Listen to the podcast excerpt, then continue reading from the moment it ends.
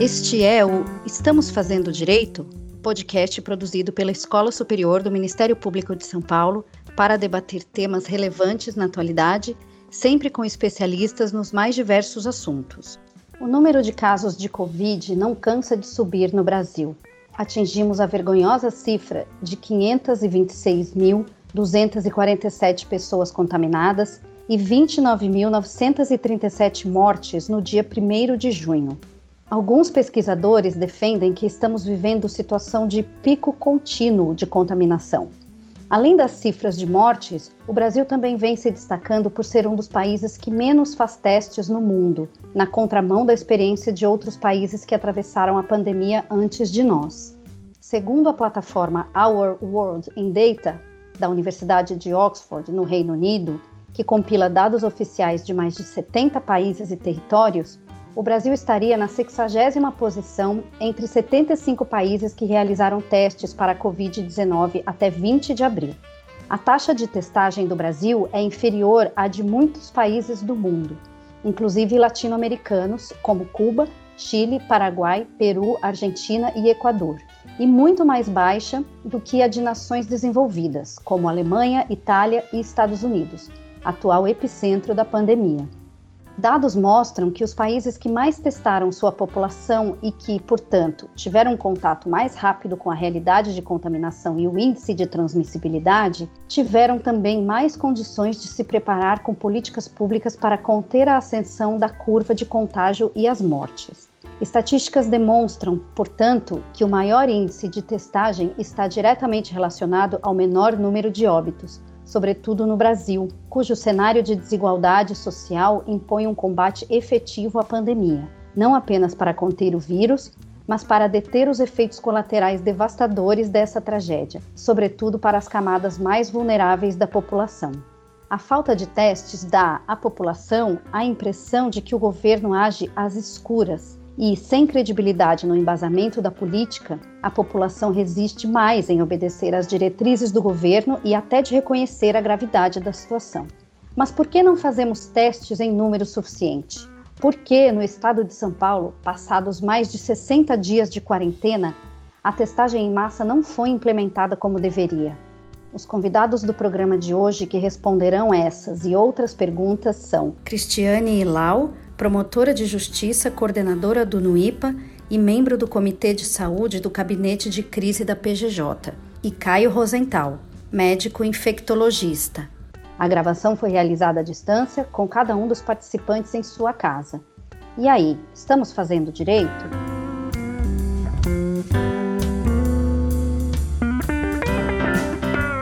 Olá a todas e a todos. Eu sou Aline Rieira, assessora de comunicação da Escola Superior do Ministério Público de São Paulo, e hoje vou conversar com a doutora Cristiane e com o doutor Caio. Muito obrigada pela participação de vocês. Eu vou começar nosso programa perguntando ao doutor Caio quais são os tipos de testes existentes, em que momento utilizá-los e qual o seu grau de confiabilidade. Então, em primeiro lugar, gostaria de agradecer o convite, fico muito honrado em fazer esse tipo de, de reunião Uh, vou tentar dar o melhor de mim, eu não sei, eu não acho que eu sou muito didático. Então vamos lá. O primeiro item que, que se refere a podcast é em relação aos testes, que na verdade esse nome é, é em inglês, então eu prefiro falar exames. Os exames que são realizados para a detecção do Covid-19 o, primeiro exame que foi descoberto e que foi executado para se testar, aí sim o termo é correto, para se testar uma pessoa se ela está com o vírus ou não, é um exame chamado PCR, RT-PCR, que quer dizer, é um exame que é, é, também é chamado de molecular, é um exame que detecta a presença do RNA do, do vírus em algum material. Então, por exemplo, se eu enfiar uma espátula ah, no, na nasofaringe de uma pessoa suspeita, eu faço um raspado da nasofaringe e vou aplicar esse material que eu colhi em um exame chamado PCR-RT. RT quer dizer em tempo real. PCR quer dizer ah, reação de polimerase em cadeia. Esse é um teste molecular. Ele é um teste muito bom, apesar de ser qualitativo. Então, o que é um exame qualitativo? É aquele que me diz se a pessoa está positiva ou negativa. Ele não me dá números, quanto positiva ela está ou quanto negativa ela está. É sim ou não, ela tem o vírus ou não tem o vírus. Esse exame ele é muito bom porque ele é altamente específico. Que quer dizer altamente específico? Como é que a gente aplica especificidade no exame de PCR? Então, assim, se eu venho com um resultado positivo, não existem falsos positivos. Ele é 100% verdadeiro. Enquanto que a sensibilidade desse teste é moderada, é ao redor de 70%. Eu vou exemplificar na prática. Por exemplo, a gente faz uma coleta inadequada e o paciente tem o vírus, mas eu colhi de uma maneira inadequada. Então veio um exame negativo, mas o paciente tem o vírus. O que, que aconteceu? Eu colhi de uma forma inadequada, não foi bom. Eu posso colher, no nosso caso aqui do Covid-19, o material no raspado da nasofaringe, como eu falei, no escarro ou na secreção traqueal. E o que, que eu vou ver lá? Eu vou ver fragmentos de RNA do vírus. Nesses casos, eu posso também, como eu disse, ter um exame falso negativo. Falso negativo, por quê? Porque à medida que os dias vão passando, obviamente, a presença do vírus vai diminuindo. Então, para ser mais prático, o PCR é o primeiro exame que se faz a partir do quarto dia de doença. E se ele veio positivo, ninguém tem dúvida. Esta pessoa precisa o quê? Ela precisa ser considerada que ela está com Covid. Quais vão ser as, as providências a serem tomadas? Em primeiro lugar, isolar essa pessoa. Eu sei que ela está com vírus porque testou positivo. PCR veio positivo. Então, a partir do quarto dia de sintomas, eu testo e vem positivo. Agora, esse, esse é o teste chamado molecular. A gente não conversou ainda sobre coleta de sangue. Os exames sorológicos, nós vamos detectar anticorpos dessa pessoa. O tempo ideal para se fazer estes exames para detecção de anticorpos são, em média, a segunda semana de doença, ou seja, 14 dia de doença em diante é o tempo que foi suficiente para que o organismo fabrique os seus anticorpos. Para a detecção de anticorpos, existem três métodos que nós estamos fazendo aqui no Brasil, três técnicas diferentes, vamos chamar assim.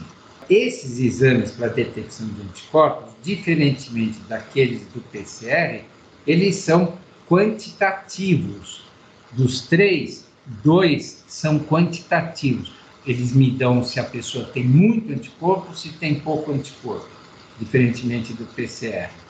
Agora, o interessante desse exame é que ele ainda pode me dar mais informações. Ele me dá informações se a pessoa teve recentemente o Covid ou se ela já teve há mais tempo o Covid. Isso é muito bom, por exemplo, para um profissional de saúde.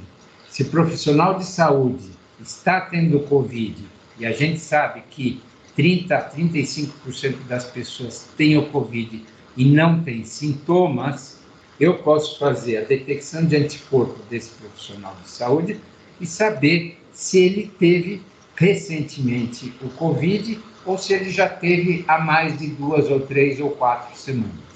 Então, aí a importância desses exames para a detecção de anticorpos. E nesse sentido, então, o ideal é a partir do 14º dia. Temos três técnicas diferentes, mas entre esses três, tem um que chama-se teste rápido. O teste rápido é aqueles que estão sendo feitos em farmácias, em supermercados, em camelôs, em todos esses lugares estão, estão, estão toda hora me telefona alguém falando, olha, nosso laboratório comprou teste rápido e nós estamos fazendo. Só para vocês terem uma ideia, esse teste rápido não é recomendado pela Organização Mundial da Saúde. Mas é um quebra-galho? É um quebra-galho. Por que, que ele não é muito recomendado? porque a sensibilidade deles é muito baixa. Então, eu tenho apenas aí, no caso de uma infecção recente, ele pode dar muitos negativos, que seriam falsos negativos. Então, ao redor de 53% apenas de sensibilidade. Quando vocês se lembram que o exame do PCR, por exemplo, é de 70%. Os outros, as duas outras técnicas de detecção de anticorpos chega a 95, 98% de sensibilidade. O teste rápido, apenas 53%. Então, o teste rápido funciona apenas como um quebra-galho. Porém, se a gente pegar 100 mil pessoas e aplicar o teste rápido, ele tem algum valor, claro. Agora, individualmente, ele não tem grande, grande valor. Bom, só para terminar essa explanação, eu vou deixar algumas perguntas no ar, que são bastante pessimistas. Por quê? Porque a gente, apesar de já ter essas técnicas todas muito bem elaboradas, e, e o PCR, imaginem só que o PCR já foi possível ser aplicado no dia 10 de janeiro, quando no dia 31 de dezembro foi comunicado que havia uma epidemia em Wuhan, lá na China. Dez dias foram suficientes para se descobrir como que é o genoma desse vírus, ou seja, a alma, o vírus foi inteiramente dissecado, descobriu-se todos os seus genes e já pôde, dez dias depois, ser aplicado o exame do PCR.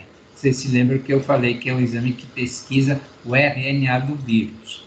Os outros três exames que, que fazem a detecção de anticorpos foram mais, um pouco mais tardios. Mas a pergunta que eu quero deixar no ar, só para terminar, é se a imunidade de uma pessoa que tem ou que teve o Covid é protetora. Então vejam bem, o fato de eu falar, ai que bom, eu já fiz o meu exame e deu positivo minha, meu teste, meu exame de detecção de anticorpo deu positivo. Será que essa pessoa está protegida do vírus? Ainda se desconhece isso. A outra pergunta que também não quer calar: qual que é a duração da proteção do, que eu tenho contra esse vírus? Eu sei já que eu tenho anticorpo. Agora, ele é protetor? Não sei. Qual que é a duração dele se ele for protetor? Será que daqui seis meses esses anticorpos ainda vão estar me protegendo? Não sabemos. É o caso da influenza, da gripe. Por que, que a gente tem que tomar vacina da gripe todo ano? Porque o nível de anticorpo vai caindo, o nível protetor de anticorpo vai caindo, então todo ano tem que fazer uma nova vacina para dar um booster, como a gente chama, para aumentar o nível de anticorpo. Provavelmente o coronavírus, quando sair a vacina, vai ser exatamente igual da influenza. A terceira pergunta que se faz: existe reinfecção? Ou seja, se esses anticorpos não são necessariamente protetores, eu posso pegar uma segunda vez o Covid, uma terceira vez? Também é uma pergunta que vai ficar no ar. E, finalmente, nós falamos que aqueles testes de anticorpos, eles são quantitativos, não são apenas qualitativos. Eles dão números, eles dão valores. Então, em relação a esses números, qual que é o nível satisfatório, qual é o número satisfatório para saber se eu estou protegido ou não. Então, vocês vejam que ainda há muitas dúvidas em relação a esses exames de sorologia, esses exames de PCR, mas a ciência vai caminhar e, com certeza, daqui a alguns meses, esses, uh, essas perguntas vão ter resposta. Perfeito, doutor Caio. Agora eu queria saber da doutora Cristiane qual a importância da testagem na elaboração e no acompanhamento de políticas públicas. Boa tarde, Aline. Boa tarde, doutor Caio. Eu quero agradecer à escola pela oportunidade desse diálogo e pela pauta desse tema tão importante. É importante porque quando a gente pensa né, na tragédia desse momento, ainda mais depois dessas perguntas pessimistas aí que ficaram no ar logo na entrada, a gente não consegue esquecer, né, que a grande causa, né, das nossas angústias, além, evidentemente, do sofrimento pelas, pelas vidas perdidas diariamente, é a sensação da incerteza, né? A sensação de que a gente está numa nau perdida, sem rumo, às cegas, combatendo uma doença nova, sem saber exatamente o quanto ela nos vai abater, né? E como que a gente consegue, como que a gente pode se proteger dela. Nesses tempos estranhos, né, em que se questionam até verdades científicas, é interessante notar que, em relação ao tema da testagem, parece que não há discórdia, né? Eu não conheço gestor, eu não conheço especialista, não conheço ninguém que diga que a testagem, quando feita da forma mais ampla possível, ela não seja importante, ela não seja uma estratégia interessante para o combate da pandemia. E a experiência de outros países é prova disso, né? A testagem, quando feita em larga escala, ela pode proporcionar uma melhor política pública, que por sua vez pode salvar vidas todo mundo hoje em dia assim se sente um pouquinho, né, epidemiologista, ouve uma coisinha aqui, outra ali, mas todo mundo hoje, eu acredito que está conseguindo entender que na falta ainda de vacina, na falta de remédio, na falta da resposta a essas questões importantes que o Dr. Caio coloca aqui, a gente precisa controlar a curva de contaminação. Isso é uma certeza para que o sistema de saúde tenha condição de cuidar de todos que dele precisem. Então, a política de combate da pandemia, ela é, na verdade, uma equação que a gente tem, de um lado, a propagação da doença, né, ou do intervalo epidêmico, que chamam, e de outro lado, a gente tem a, a resposta, a capacidade de resposta do sistema de saúde. Ou seja, a gente lida com dois dados que são quantificáveis. Um de natureza epidêmica, né, que se refere ao número de contaminados, índice de transmissibilidade, e o outro de natureza estrutural, né, os equipamentos de saúde, RH necessários, leitos de UTI, de enfermaria, respiradores, é, fisioterapeutas, pneumologistas, enfermeiros, enfim dois dados absolutamente transformáveis em números. E somente com pleno conhecimento né, dessas variáveis, desses dados, é que o gestor pode pensar na política pública de enfrentamento da pandemia, que do ponto de vista sanitário seria o isolamento social. Mas, na verdade, quando a gente fala em política pública, em política de enfrentamento né, da pandemia, eu acho que a gente também tem que lembrar que a gente não, não trata disso só do ponto de vista sanitário. Em um país como o nosso, né, que é marcado pela desigualdade social, a gente não pode pensar no enfrentamento da pandemia sem também pensar em políticas públicas habitacionais, sociais, educacionais. Sem pensar nas, nas populações em estação de rua, nas crianças que precisam de merenda para comer, né, nas subhabitações, nos locais onde as pessoas se aglomeram para dormir, né, para comer. Pensar em isolamento social no Brasil como uma medida sanitária necessária significa também pensar né, que a gente precisa ter políticas de benefícios sociais, benefícios eventuais, a gente precisa pensar em renda mínima, a gente precisa pensar em cesta básica. Enfim, o que eu quero dizer com isso é que quando a gente fala que a testagem é importante para elaborar a política pública, a gente está falando não só de uma política sanitária que vai ter como meta administrar a questão do isolamento para o achatamento da curva, mas a gente também está pensando em outras políticas públicas que são correlatas a essa política sanitária né, as políticas sociais, habitacionais. Então, a testagem, o conhecimento pleno da contaminação, do índice de transmissibilidade, é essencial para que a gente possa ter, fazer dessa tragédia a menor possível, ao custo de menos vidas possíveis.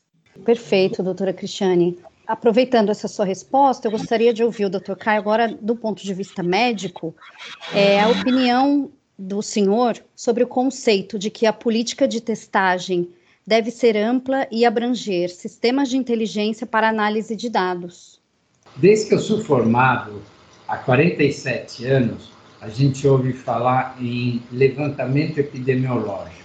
O que, significa um levantamento epidemiológico? Na época que eu me formei, havia muitos casos de esquistossomose, muitos casos de malária, que aliás ainda existe até hoje, doenças de Chagas. Essas doenças hoje são, são chamadas de doenças negligenciadas, leishmaniose e assim por diante. O que são negligenciadas porque não significa que terminaram, elas ainda existem. No entanto, não existem levantamentos epidemiológicos para saber aonde estão essa doença, qual é a prevalência dessa doença. Então, a, a palavra-chave aqui no caso do Covid é prevalência. O que quer dizer prevalência? É o número de casos que está acontecendo em uma determinada população ou uma determinada área geográfica naquele momento. Então, a prevalência é um instrumento que se usa para serem tomadas as medidas sanitárias. Ou seja, se eu não tiver a prevalência do Covid hoje em uma determinada área, como que eu vou aplicar uma política pública naquela área? Então, eu corro o risco, por exemplo, de eu começar a ter uma política pública altamente sensível, altamente sofisticada, em uma área em que não está havendo preocupação em relação ao Covid, enquanto que eu vou deixar em detrimento de outra área que está havendo uma prevalência altíssima. Então, a prevalência é tudo dentro das políticas públicas hoje em dia, e sempre foi. Então, como é que você administra, como é que você chega à conclusão se nesta área a prevalência é alta ou baixa? Fazendo os exames. Você tem que fazer a testagem da população. A testagem da população é fundamental. E nesse sentido, eu acho que há necessidade, e aí a ajuda dos procuradores, obviamente, de exigir transparência nesses dados da prevalência e, e saber qual, quando foram feitos, aonde foram feitos os resultados dessa prevalência. O que, em última análise, significa testar, testar, testar, como falava já há alguns meses a Organização Mundial da Saúde. Então, é através da prevalência, que é sinônimo de testagem, que a gente vai saber realmente, a gente vai estudar a vigilância epidemiológica naquela área. Então, eu preciso desses dados para poder aplicar a política de saúde pública. Será que, se, será que Marília a prevalência é a mesma do que em Botucatu? Ou será que em Paranapanema é a mesma do que em Campinas? É só testando, é só fazendo exames.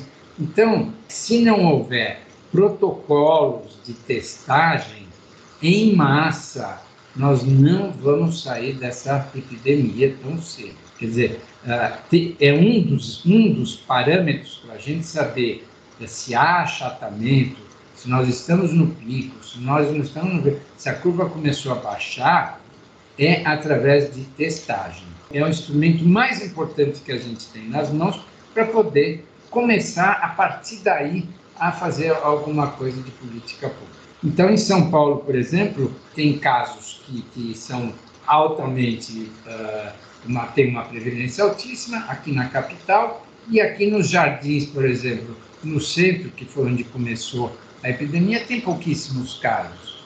E na periferia, na, área, na Vila Brasilândia, tem um número de casos altíssimos, índices altíssimos de, de, de casos, prevalência altíssima.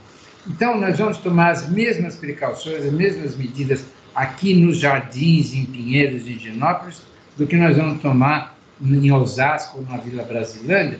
Não sei, depende da prevalência.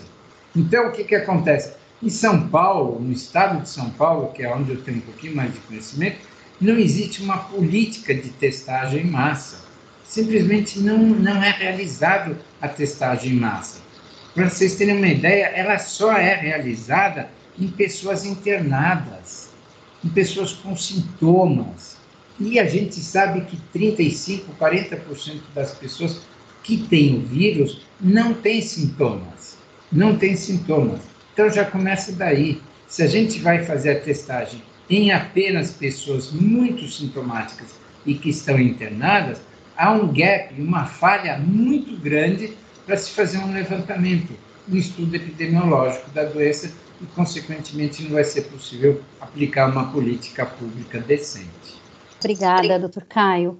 É, doutora Cristiane, em cidades com menos recursos e acesso à testagem e a um sistema de inteligência e análise de dados, como deve ser a atuação do promotor de justiça? E eu vou emendar com mais uma pergunta. De que forma a justiça atua como parceira e não como um entrave para que a testagem ocorra de maneira eficiente nas pequenas cidades?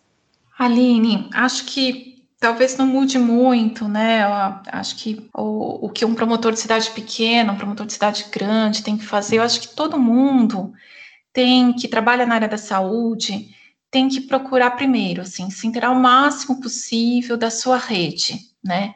Entender o que é a rede pública de saúde não é uma coisa tão simples de entender, porque tem uma série de normativas de, de todos os entes federativos que se conversam a todo momento, são várias redes que dialogam, rede básica, rede de saúde mental.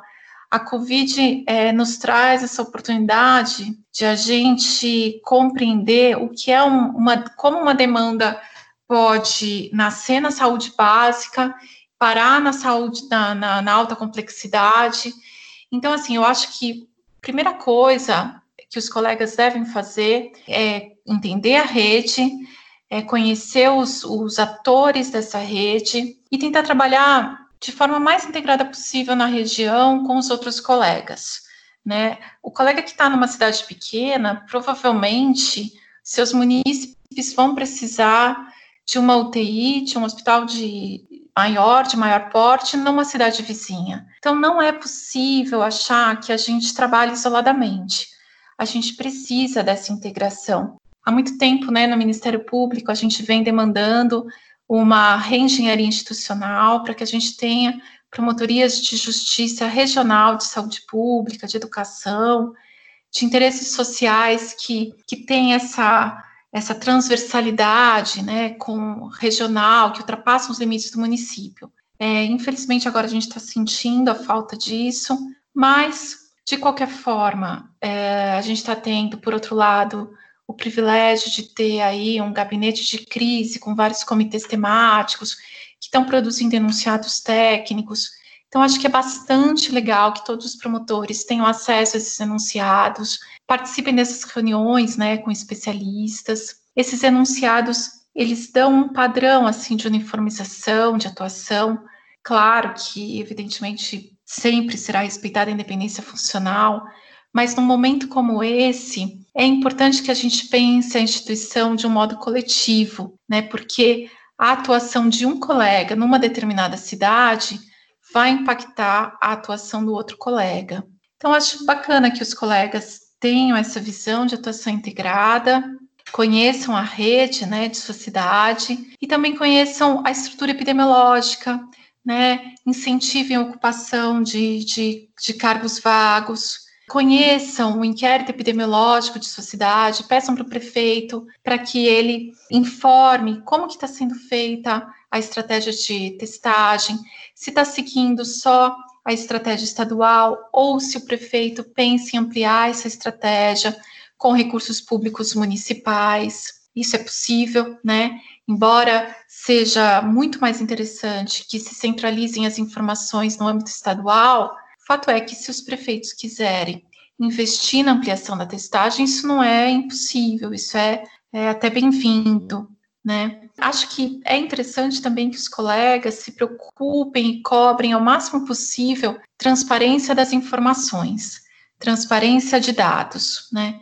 No momento em que a gente pede tantos sacrifícios para a população, o isolamento social é um grande sacrifício, né, para todos nós, para uns mais que para outros, mas para todos é um grande sacrifício. Se as pessoas não entenderem por que, que aquilo está sendo pedido, por que, que aquilo é necessário, se não tiverem acesso imediato, fidedigno aos dados, aos resultados de uma testagem ampla, vai ser mais difícil elas aderirem a qualquer política que se proponha. Então, acho que também cobrar transparência de dados é algo bastante importante que os colegas podem fazer. Obrigada, doutora Cristiane. É, agora, para o doutor Caio, eu gostaria que o senhor fizesse, por favor, um comparativo da política de testagem no Brasil com políticas adotadas por outros países. Que eu me lembro é, em relação ao Vietnã, que o Vietnã é um país de uns 90 milhões de habitantes e tem uma, uma, um índice baixíssimo de Covid. O, o, Brasil, na verdade, ele, ele, foi, ele, ele chegou na epidemia atrasado. Né? Existe um gap da pandemia que foi visto aqui no Brasil. Né? É, enquanto já estava pegando fogo a Europa, aqui ainda não tinha caso. Então, o Brasil demorou um tempo, aí um mês, um pouco mais de um mês, que sabia que viria essa pandemia e não se preparou à altura. Não se preparou à altura. Ao contrário, então, do que aconteceu no Vietnã, na Coreia e assim por diante. Eu sei que hoje em dia, ah, e vocês devem saber também quanto eu, claro, que, que lá na epidemia ah, foi absolutamente, absolutamente não, ainda existem números, mas uh, não mais pandêmicos. Na Espanha, França, na Itália, eles conseguiram as duras penas e, e há, há, inclusive números muito tristes de óbitos, eles conseguiram hoje uma desaceleração, vamos dizer assim, da, da, da epidemia. Né? E por outro lado, países como o Brasil, o Irã, a Índia, a Rússia, não está conseguindo. Apesar que eu repito que o Brasil teve tempo para se preparar, mas não conseguimos. Vamos lá. Eu vou responder sua pergunta utilizando um exemplo que para mim é um pouco mais familiar, que é a questão do HIV/AIDS. Todos nós sabemos que o Brasil hoje é um exemplo mundial em relação à epidemia do HIV/AIDS. Por quê? Porque os números hoje estão muito baixos, são números realmente controlados. E por que, que aconteceu isso? Porque a gente tem uma política de testagem de pessoas com HIV. Então, essa política de testagem é uma política que já demonstrou que deu certo em todos os lugares. O Brasil tem hoje uma, uma, uma recomendação dos conselhos de medicina em que, se uma pessoa vai no consultório de um médico com uma unha encravada ou com uma, com uma berebinha no pé, esse médico tem por obrigação, solicitar exames de HIV, de hepatite B, hepatite C e sífilis. Vejam só, por isso que a gente está conseguindo dar conta da queda da prevalência desses, dessas doenças. Por quê? Porque nós estamos testando. Então, fazendo um, uma ponte, fazendo uma comparação, eu acredito que na saúde pública é só assim que a gente vai conseguir controlar ou tentar controlar o, o, o Covid. Ou será que nós vamos ter que esperar 70% da população se contaminar para conseguir atingir o herd immunity, quer dizer, para que o vírus possa se deslocar para outros lugares? Ou será que nós vamos ter que esperar chegar a vacina para a gente conseguir dar conta do, do Covid? Não. A gente tem que, paralelamente a isso, testar, testar e testar e fazer o quê? Isolar imediatamente a pessoa, como foi feito naqueles países que foram bem-sucedidos, caso da Coreia e do Vietnã. Então, testa, isola, testa, isola. Deu positivo, toma as devidas providências. Não faz como aqui, que só testa quem está doente. Quem está doente hoje a gente sabe. A gente sabe que, como que é um caso de, de Covid, já, já, os médicos já estão, infelizmente, familiarizados como que é a clínica do, do Covid ele sabe que esse aí tem, tem, tem, tem Covid. Agora, é claro, ele precisa testar para não errar, porque ele vai pôr junto numa enfermaria com outras pessoas com Covid. Então, lá, nesses casos, ele é testado. Agora, em termos de saúde pública, não é, infelizmente, testamos muito, muito pouco, muito, muito pouco. Agora, a testagem também não é só para a gente fazer o diagnóstico, a testagem também é para a gente poder tomar outras recomendações né, em termos de, de, de políticas públicas. Quando que nós vamos voltar da quarentena? O governador do estado quer que volte ontem da quarentena. Não podemos misturar política com ciência. Baseado em que, que ele quer sair da quarentena? Por quê? Não, não, ainda estamos no pico, ainda não sabemos se nós já estamos no pico. A única coisa que a gente sabe, e aí a, a colega que me antecedeu falou muito bem, a gente precisa de mais transparência. Hoje em dia, a população só sabe, através da mídia, a gente só, só fala em número de mortes e número de novos casos do que aconteceu naquele dia. Mais que isso a gente não sabe, não tem mais informações. A testagem também serve como bússola para sair da quarentena. E nesse sentido, eu acredito que o governador do estado de São Paulo está completamente perdido, porque se ele não tem os índices, se ele não tem a prevalência, como é que a gente vai sair da quarentena? Às cegas? Quer dizer, diminuir o número de casos internados.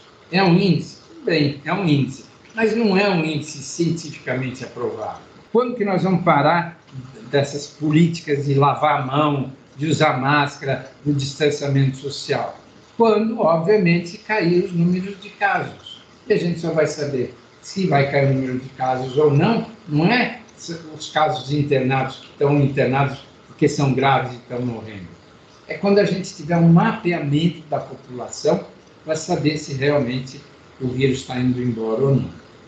Então, nos países europeus já existe desaceleração, em alguns países como o Irã, Índia, Rússia, não há nenhum sinal de desaceleração.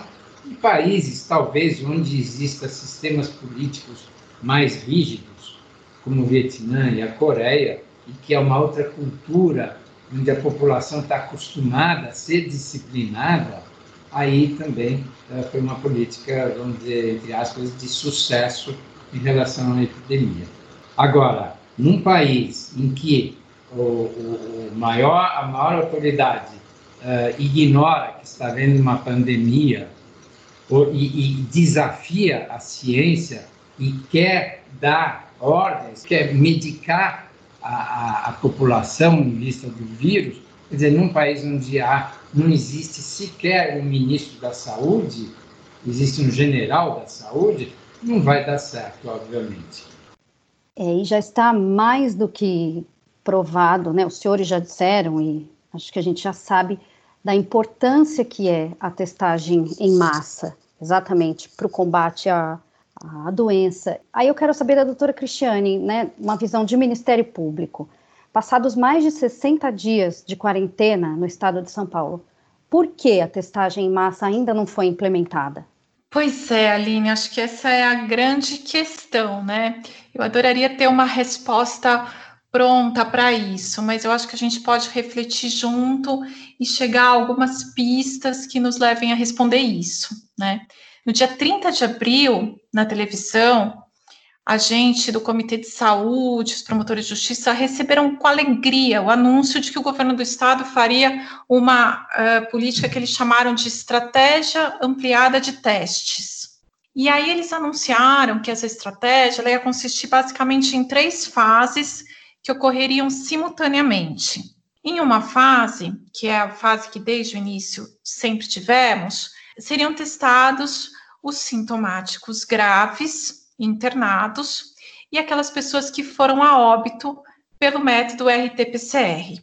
Na outra fase, seriam testados todas as pessoas sintomáticas leves, também pelo método PCR, de acordo com a data né, da sintomatologia, e aí, por fim, eles disseram, numa fase 3, numa terceira fase, seriam testados com o método sorológico todos os assintomáticos integrantes de grupos especiais.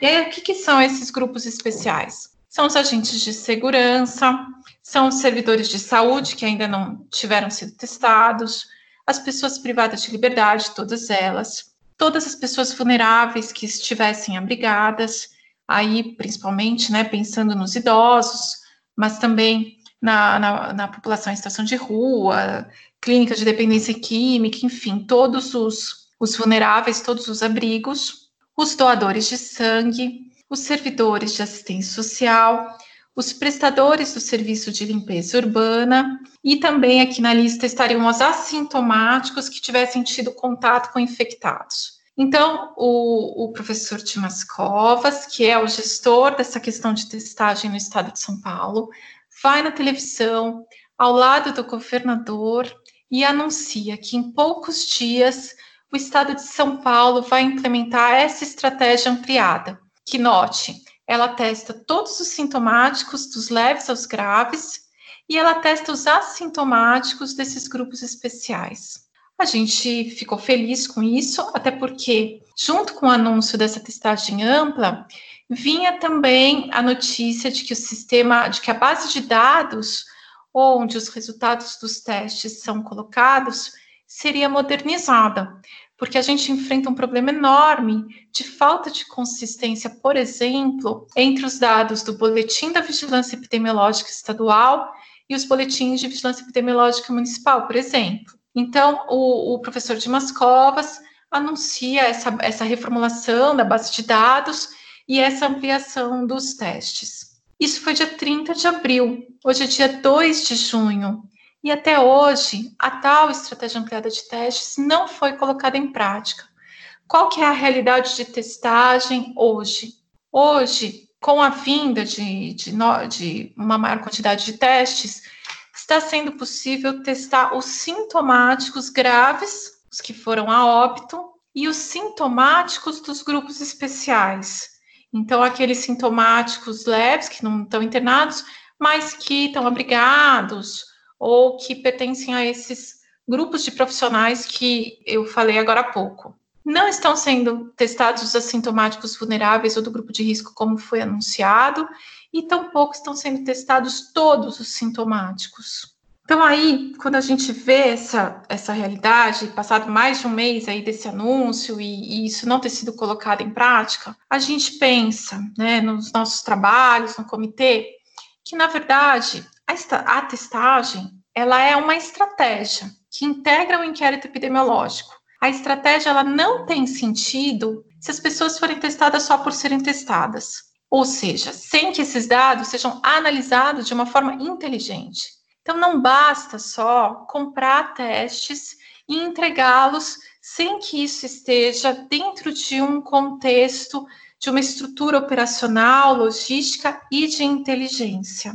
Além da questão, né, então, portanto, da disponibilidade desse número adequado de testes e do uso racional desses dois diferentes tipos de teste, como Dr. Caio é, minuciosamente explicou aqui na, na sua primeira resposta, além dessa questão, a gente tem que ter uma estrutura logística, operacional, de inteligência por trás disso. Então, os testes precisam estar acondicionados adequadamente para não sofrerem perdas, não terem problema de contaminação. A gente precisa ter um sistema eficiente que identifique a pessoa testada. A gente precisa transportar adequadamente os testes. Isso fica facilitado quando a gente tem laboratórios capilarizados pelo interior do estado, né? Quando esses laboratórios não estão concentrados só na capital. Enfim, quando a gente tem uma estrutura humana epidemiológica adequada para alimentar e para analisar um sistema de dados que, por sua vez, é moderno, é eficiente, é integrado, é acessível é, de, de imediato pelos gestores, pelas pessoas que são testadas. E aí eu faço as seguintes perguntas. Há quanto tempo, né, a gente se pergunta, há quanto tempo o governo do estado de São Paulo não faz concurso público para estruturar a sua vigilância epidemiológica?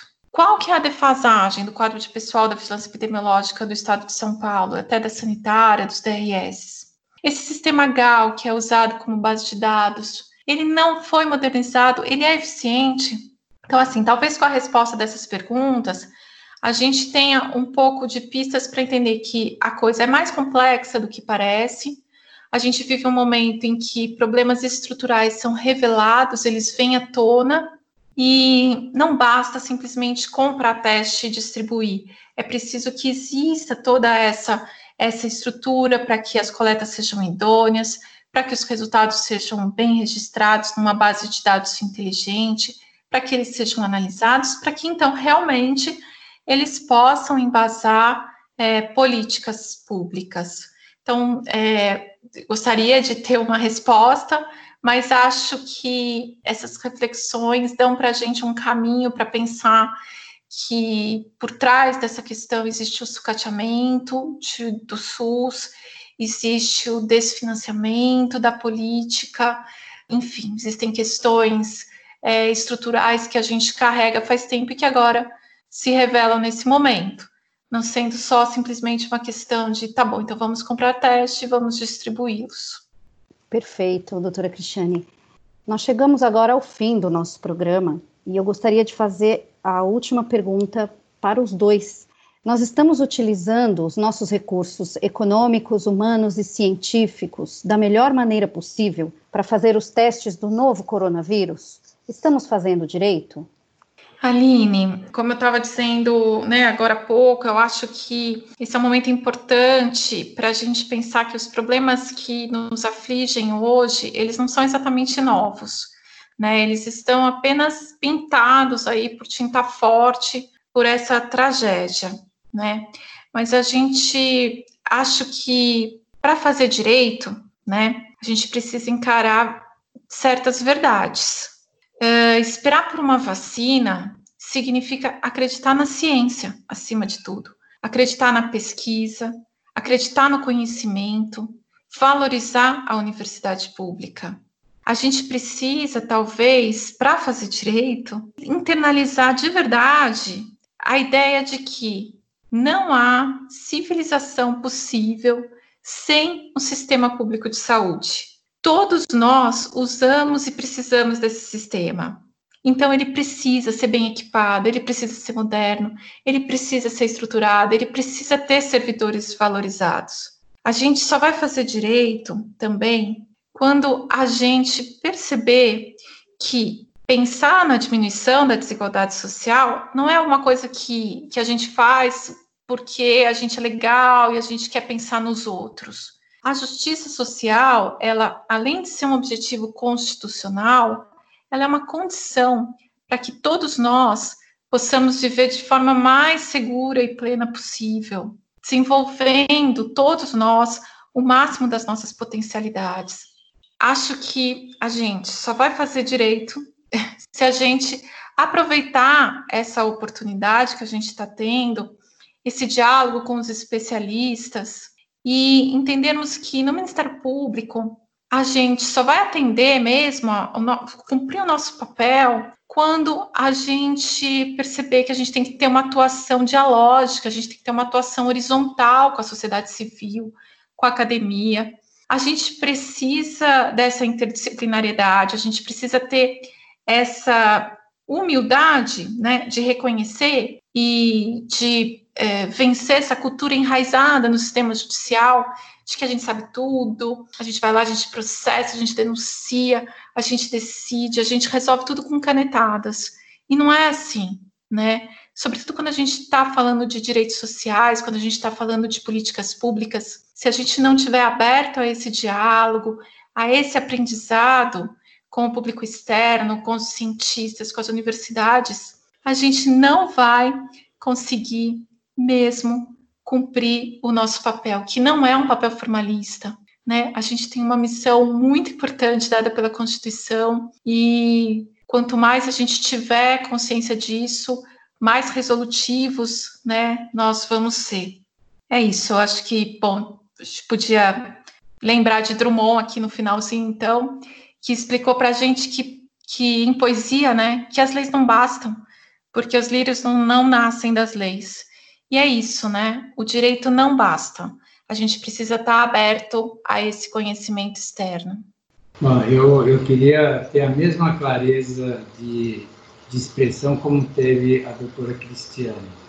Eu acho que ela resumiu perfeitamente, de uma forma simples e didática, tudo aquilo que eu penso que inveja que eu tenho dela que ela consegue falar tão bem essas, uh, essas dificuldades nossas.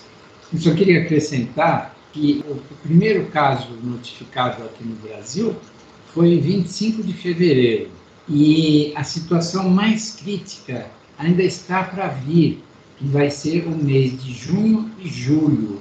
Quer dizer, nós passamos de 25 de fevereiro e ainda estamos aguardando o pico chegar em junho e julho.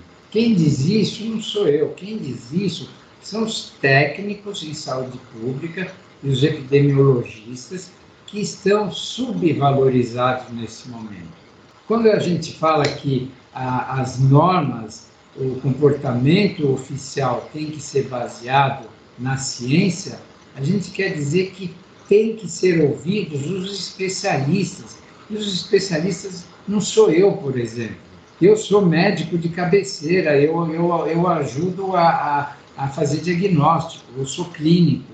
Quem é o especialista é o médico que está lá na faculdade, na universidade, dando aula, faz, pondo a mão na massa na epidemiologia, na saúde pública, fazendo uh, protocolos específicos em relação ao Covid. Então, a mídia não tem que ouvir nós, médicos clínicos, ou porque trabalha no Emílio Ribas, ou porque trabalha no Einstein, ou sei lá onde. Tem que ouvir estes especialistas que estão prevendo que o pico da epidemia vai ser ainda no mês de, mês de junho e julho. E a possibilidade de lockdown é enorme. Por quê? Não porque é, é, é não, não vai haver outra saída no Brasil ou em determinados bolsões se não houver o lockdown. Então, só para terminar, e queria parabenizar a, a, lembrança da doutora Cristiane em relação ao SUS. O SUS foi, foi destruído, o SUS foi subfinanciado. Hoje, o orçamento de 2020 para o SUS, em números absolutos, é menor do que há dois anos atrás. Quer dizer, o Sistema Universal de Saúde hoje está pior tá, tem, tem menos dinheiro hoje do que tinha dois anos atrás, com tudo isso que nós estamos vivendo.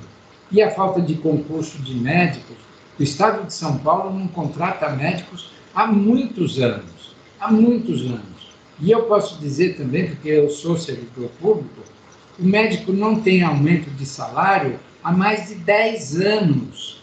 Há mais de 10 anos, o médico do Estado de São Paulo não tem aumento de salário. Não é aumento, não tem equiparação com a inflação. Não estou falando em aumento, não, estou falando em equiparar com a inflação, com índice inflacionário. E por último lugar, eu gostaria de dizer que se não tiver água, se não tiver saneamento básico, não dá para lavar a mão, não dá para higienizar, não dá. A pobreza é o maior obstáculo, é o maior obstáculo para o controle dessa pandemia. Doutora Cristiane, doutor Caio, agradeço demais a participação de vocês nesse podcast. Foi uma honra conversar com vocês. Aos nossos ouvintes, muito obrigada pela audiência. Sigam nossa programação no site e nas redes sociais da escola e até o próximo. Estamos fazendo direito?